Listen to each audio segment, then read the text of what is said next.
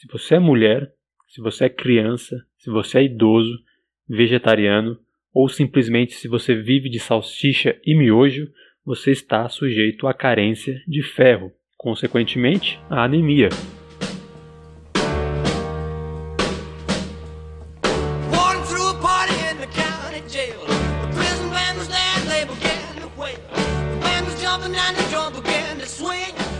Ouvinte! Esse é o primeiro programa do podcast Nutri FM, seu podcast semanal, ou quinzenal, ou mensal, dependendo da minha produtividade, de nutrição e saúde. Meu nome é Jonatas Marques, sou nutricionista e serei o responsável por acompanhá-los nos próximos minutos. Bom, eu escolhi falar sobre deficiência de ferro e anemia por alguns motivos. Primeiro porque a prevalência de anemia em todo o planeta é de 30%, ou seja, praticamente 2,5 bilhões de pessoas têm anemia. Segundo que dessa parcela da população com anemia, cerca de 90% é devido à deficiência de ferro. Existem várias causas para anemia, porém a deficiência por ferro é de longe a principal causa.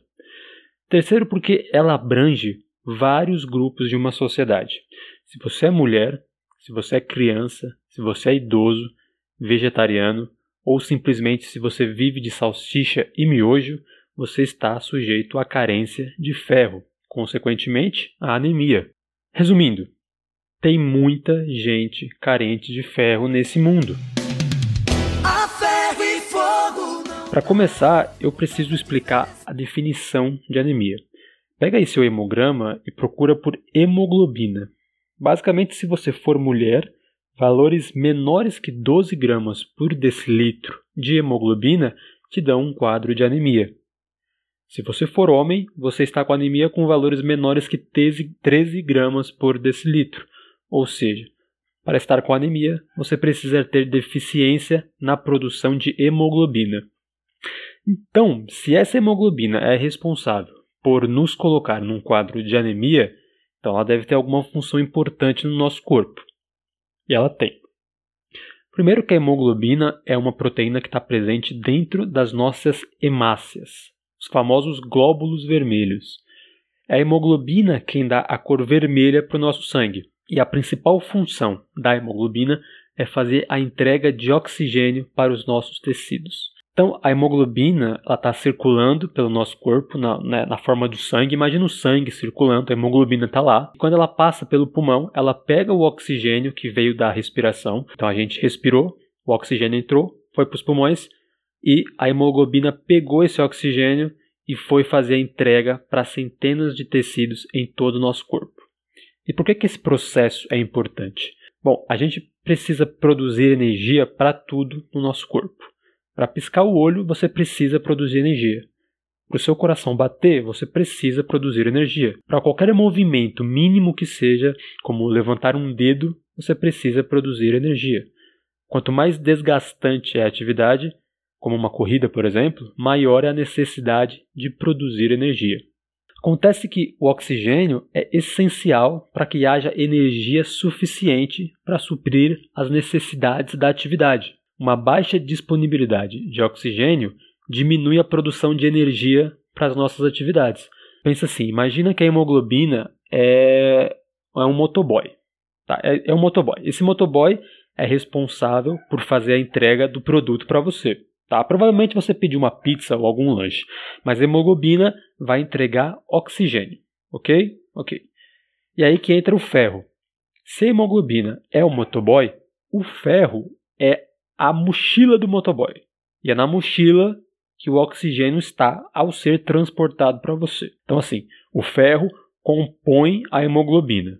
Dentro da constituição da hemoglobina está lá o átomo de ferro. Então, a gente precisa de ferro para produzir hemoglobina. E não é só isso, é justamente na parte que o ferro está na hemoglobina que o oxigênio vai se ligar para ser transportado aos tecidos. Então acho que essa analogia do, do motoboy com a mochila transportando o seu lanche, é ótima. Hemoglobina vai fazer a entrega do oxigênio para os tecidos e é na porção onde o ferro está, na hemoglobina, que o oxigênio vai se ligar para fazer para ser entregue. Então agora fica um pouco mais fácil de desenhar o quadro da deficiência de ferro e anemia para vocês. Bom, por alguma razão você entrou em um quadro de deficiência de ferro, que ainda não se caracteriza anemia, já que a, a hemoglobina ainda está dentro dos valores de referência. Contudo, se essa deficiência de ferro permanecer, a produção de hemoglobina vai diminuir. Você lembra que a hemoglobina precisa de ferro para ser produzida, certo? Com pouco ferro e com uma menor produção de hemoglobina, a entrega de oxigênio para os tecidos também será menor, correto? Com uma menor entrega de oxigênio para os tecidos, menor será a energia produzida para as nossas atividades diárias. E aí que aparecem os sintomas mais comuns da, da anemia, que é fadiga, fraqueza, cansaço, palidez, uma piora cognitiva, entre outros aspectos. Xoxa, capenga, manca, anêmica, frágil e inconsistente. Para vocês terem noção de que esse mecanismo de entrega de oxigênio para os tecidos é realmente importante, aí vai uma história. Em meados da década de 70, 80, alguns atletas esportivos faziam transfusão de hemácias antes das suas competições.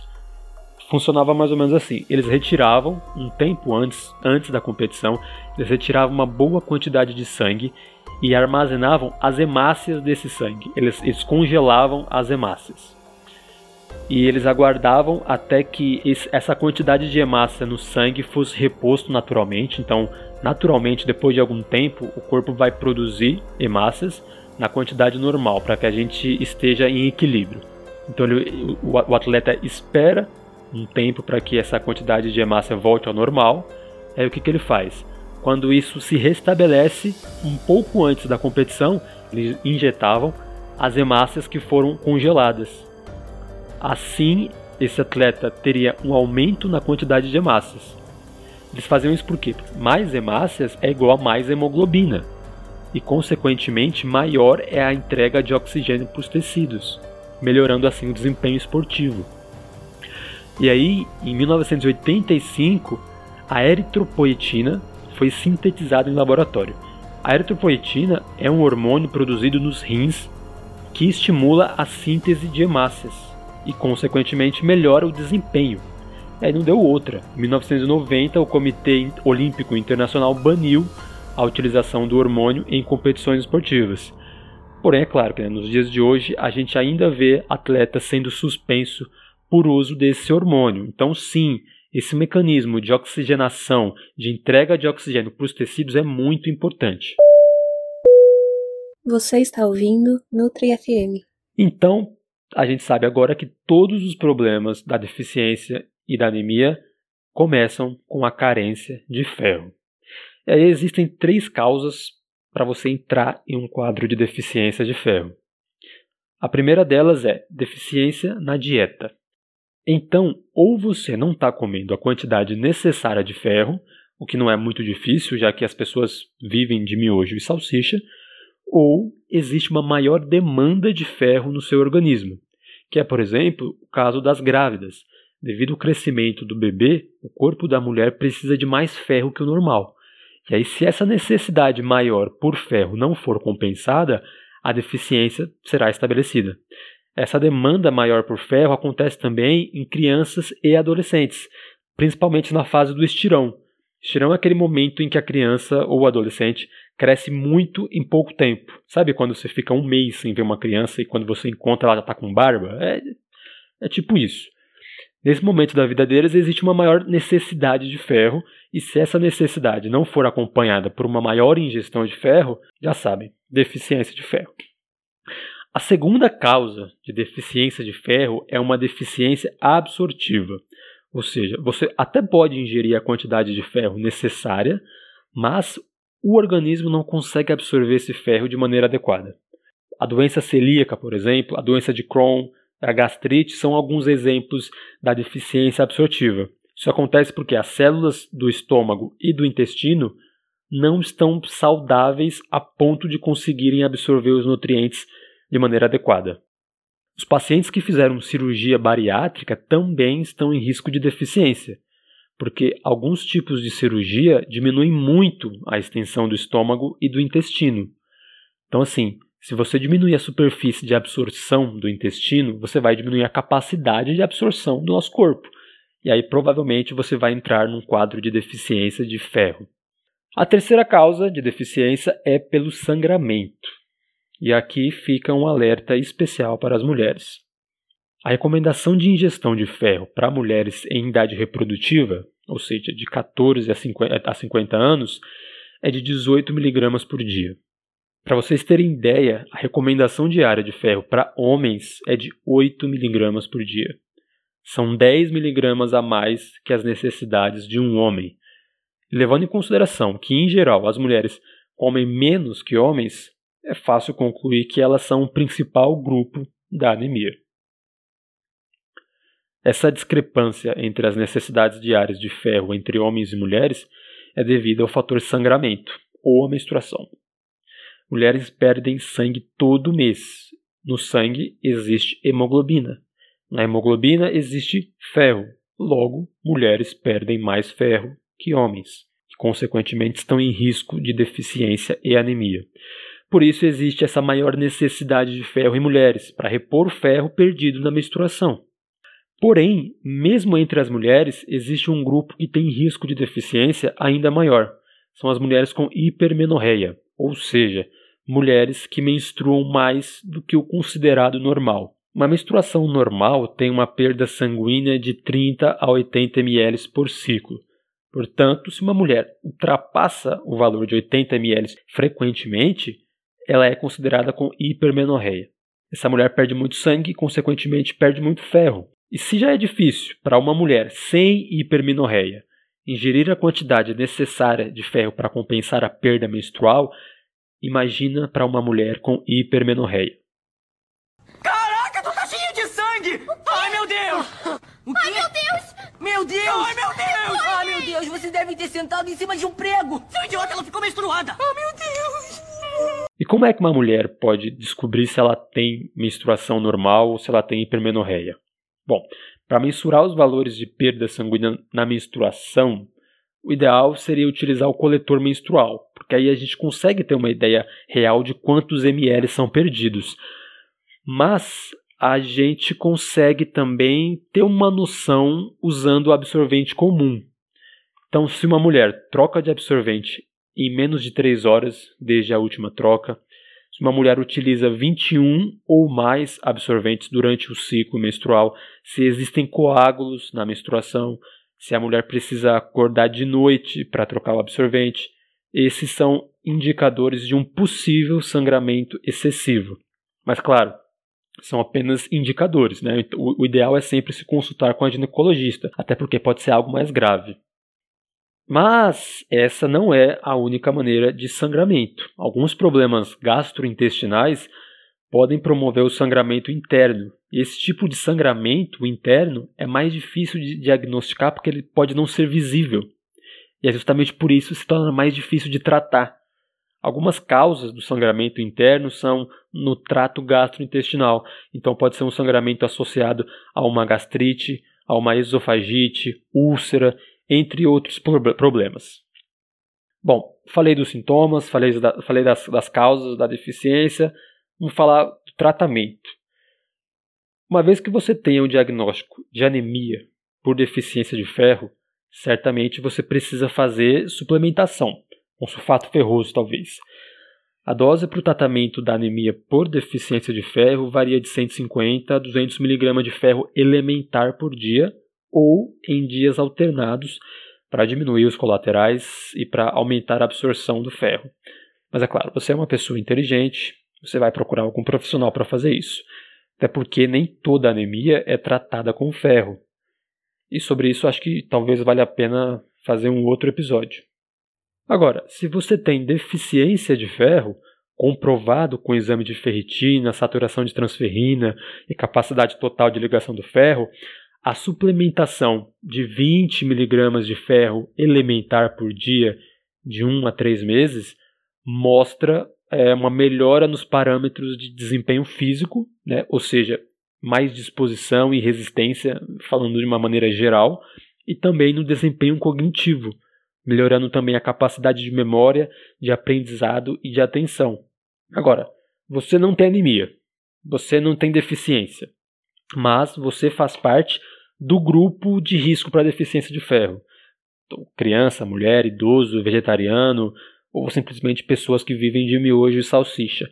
Você precisa dar uma atenção na sua alimentação. Talvez vocês já devam ter ouvido falar sobre ferro M e ferro não M. Se não ouviram, aí vai uma rápida explicação. Ferro M está presente nos alimentos de origem animal, enquanto que o ferro não M está presente nos alimentos de origem vegetal.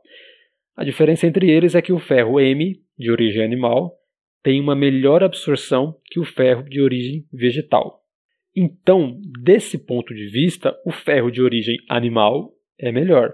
Contudo, existem substâncias e nutrientes que diminuem ou aumentam a absorção do ferro de origem vegetal. Isso é muito importante. A vitamina C, por exemplo, ela é o melhor nutriente capaz de aumentar a absorção do ferro. Por isso que sempre que você fizer uma refeição que contenha ferro de origem vegetal, é sempre bom adicionar vitamina C nela. Por outro lado, é, substâncias como café, chás pretos, alimentos ricos em cálcio, esses atrapalham a absorção do ferro. Por isso, de preferência, devem ser ingeridos em momentos diferentes. E aí tem um outro fator também que atrapalha na absorção do ferro, que é o ácido fítico. Esse ácido fítico está muito presente nas leguminosas, como feijão, grão de bico, lentilha, soja, ervilha. Mas a gente consegue diminuir a presença desse ácido fítico deixando eles de molho. Então, antes de preparar o seu feijão ou a sua outra leguminosa, você vai fazer o seguinte: você vai pegar o feijão cru, vai deixar ele numa tigela, cobrir com água. Você vai deixar entre 8 e 12 horas. Nesse meio período, é recomendado você fazer a troca dessa água. Então vamos supor que você deixe por 12 horas de molho.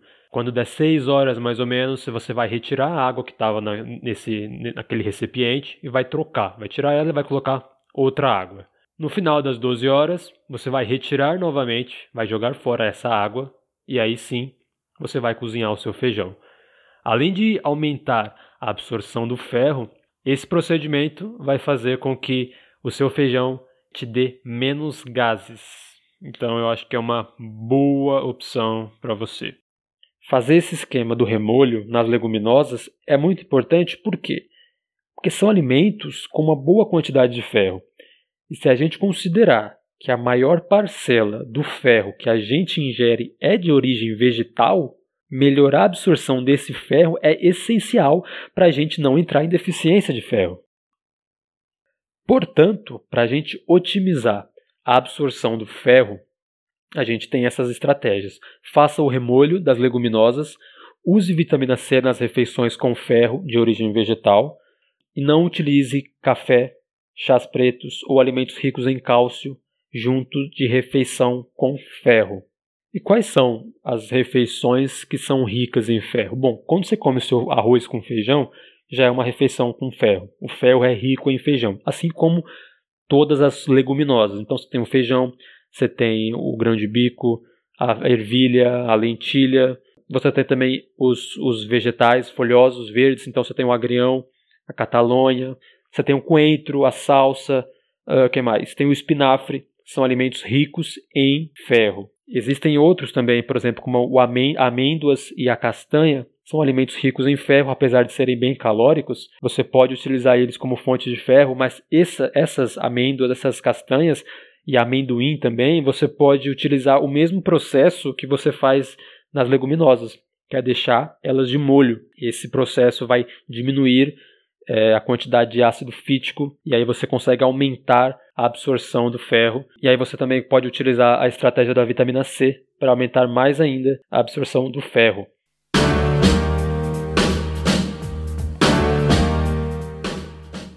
Então vamos lá, considerações finais. Se você faz parte do grupo de risco para deficiência de ferro, ou seja, mulher, criança, idoso, vegetariano, ou pessoas que vivem de miojo e salsicha. Você precisa dar uma atenção especial à sua alimentação. Então, utilizar as estratégias de remolho das leguminosas e também da, das nozes, castanhas, amêndoas, amendoim também é muito importante para aumentar a absorção do ferro. Utilizar também vitamina C em, em refeições ricas em ferro é uma ótima estratégia para aumentar a absorção de ferro. E a última estratégia é não colocar cálcio, não colocar café e não colocar chás pretos próximos de refeições ricas em ferro. Essas, essas estratégias juntas vão aumentar muito bem a sua capacidade de absorção de ferro, partindo do ponto que você é um que você faz parte do grupo de risco para deficiência de ferro. Uma vez que você esteja diagnosticado com deficiência de ferro e apenas deficiência de ferro, a suplementação com 20 mg de ferro elementar por dia durante 3, 1 a 3 meses parece ser suficiente para aumentar os estoques de ferro no seu corpo. Se você chegou até o final desse episódio, meus parabéns, porque foram 20 minutos da minha voz no seu ouvido. Contudo, eu preciso avisar que não foi nem um pouco fácil lançar esse episódio, principalmente porque eu não disponho da melhor tecnologia para se fazer um podcast. Portanto, se você curtiu e quer me incentivar, envia, compartilha esse episódio com uma pessoa. Só isso e nós já estamos kits. Fechou? Também quero fazer um agradecimento especial à minha amiga Beatriz, que me ajudou e fez uma participação especial nesse primeiro episódio. E também quero convidá-los a conhecer a Teclime. A Teclime é uma plataforma capaz de unificar vários links do seu contato em um link só. Então você consegue unificar seu Instagram, seu Facebook, seu e-mail, seu LinkedIn, seu WhatsApp em um link só, facilitando assim sua comunicação. Então conheçam a Teclime. E por último, é, se você tem alguma sugestão de pauta, alguma dúvida, envia para o nosso perfil no Instagram, podcastnutrifm, ou para o meu perfil pessoal, jonatas.nutri. Vai que a sua dúvida vira um episódio. Gente, beijos e abraços. Até a próxima.